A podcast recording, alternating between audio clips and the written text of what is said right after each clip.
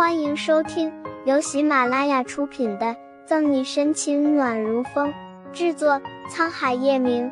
欢迎订阅收听。第四百九十三章，看起来简直就像是金童玉女。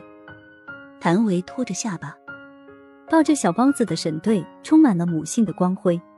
顾青挑眉，别说，还真是。左新阳够住沈西肩膀。可爱的笑着，摇了摇头，没有，没有就好。沈西看着面前白白净净的小孩，没有多问，掏出手机递到左新阳面前：“给你妈妈打个电话吧，出了这么大的事，她肯定担心极了。”左新阳不情不愿，但看沈西一脸郑重，还是接过来按了电话号码。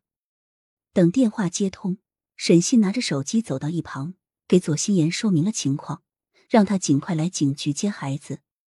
尽管沈西并不想跟左心言打交道，但事关左心阳安全，他不得不看重。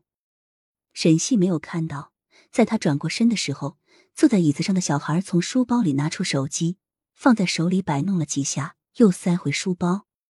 冒着热气的热水被他捧在手里，想着是漂亮阿姨给他倒的，他就小口小口的喝光了。沈西打完电话回来时。就被左新阳拉着跟他说话，所幸他也没什么要紧的事儿。这小包子今天险些被拐走，要不是他机智过人，又恰好遇到谭维，还不知道会怎么样。下次不要跟着陌生人走了，你有办法脱身也不行，毕竟你还是个小孩子，这样多危险。沈西搬过凳子坐到一旁，语重心长。现在想想，沈西居然感到浓浓的后怕。怕这小豆丁真的会遇到危险。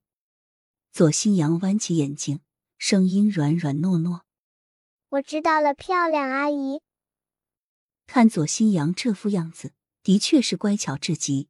要不是知道这小孩古灵精怪，沈西也会觉得这个孩子人畜无害。等待的过程中，两个人小声的说起了话。虽然左新阳年龄小，但沈西跟他交谈起来没有太大的代沟。他不得不承认，左心言虽然不怎么样，但他把这孩子教的的确很好。知道孩子险些出事，左心言着实被吓了一跳。得知没大碍，只是让他赶紧去警局接。左心言将手头的东西放下，连忙开车以极快的速度赶到警局。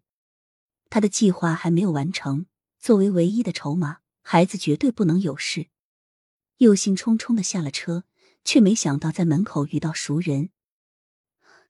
陈玉见到叶晨玉，左心言是很惊讶的。左心言不是讶异叶晨玉知道左新阳差点被拐的事，而是没有想到他会亲自来警局。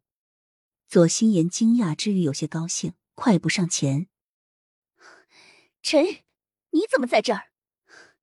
你是来接新阳的吗？”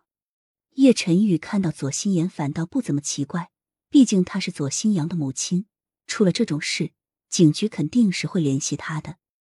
嗯，淡淡的回复了一句之后，他便不再开口，直接往里走。左心言心生欢喜，不管到叶晨玉不是很想跟他说话，踩着高跟鞋连忙跟上他，二人几乎并肩走了进去。叶晨玉和左心言两个人放在外面都是极为惹人注目的，一个相貌姣好，身上气质极佳，另一个俊朗无比，气度不凡。像是自带光芒，经过的时候引起不少年轻警察的关注。哇，这两个人是谁啊？郎才女貌，看起来简直就像是惊恐玉女。不知道啊，他们来警局有什么事吗？不过那个男的好帅啊，比影帝盛伦还帅多了。